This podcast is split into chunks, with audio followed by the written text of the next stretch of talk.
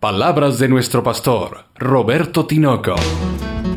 En sus manos, protegido, guiado, guardado, útil, seguro, enfocado, sustentado, libre, amado, enviado, salvado, aumentado, sanado, estimado, pero sobre todo suyo. Palabra viva, una iglesia para vivir